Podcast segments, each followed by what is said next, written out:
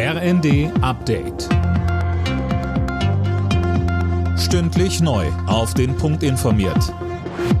Ich bin Finn Riebesell. Guten Abend. Russland erpresst Deutschland und ganz Europa. Das hat Bundeswirtschaftsminister Habeck mit Blick auf die Gaskrise gesagt. Der Kreml würde die Tatsachen verdrehen. Russland sei kein Garant für sichere Gaslieferungen.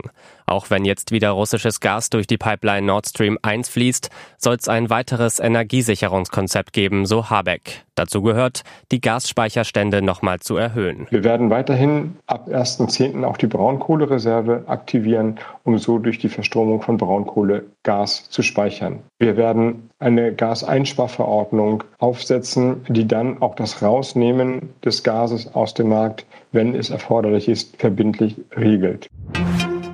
Zum ersten Mal seit elf Jahren erhöht die Europäische Zentralbank die Leitzinsen, und zwar etwas stärker als gedacht. Wenn sich Banken bei der EZB Geld leihen, müssen sie künftig 0,5 Prozent Zinsen zahlen. Bisher lag der Leitzins bei 0 Prozent. Sönke Röhling, was soll das bringen? Also das soll dafür sorgen, dass es wieder attraktiver wird, sein Geld auf der Bank zu lassen und nicht auszugeben. Dann wird weniger nachgefragt und das soll die Preise drücken. So zumindest die Theorie. Praktisch wird das in den nächsten anderthalb Jahren kaum Auswirkungen haben, so DEW-Chef Ratscher weil Hauptpreistreiber weiter die Energiekosten sind und die verteuern das Leben, da können die Menschen gar nicht mehr sparen. Er sieht in dem Schritt aber ein wichtiges Signal, dass die Zeit des billigen Geldes in Europa erstmal vorbei ist.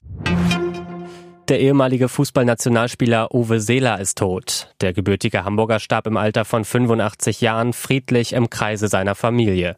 Seeler galt als einer der größten Stürmer der Welt.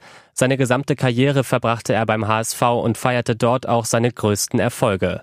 Mit den Hamburgern wurde er 1960 deutscher Meister und dann drei Jahre später Pokalsieger.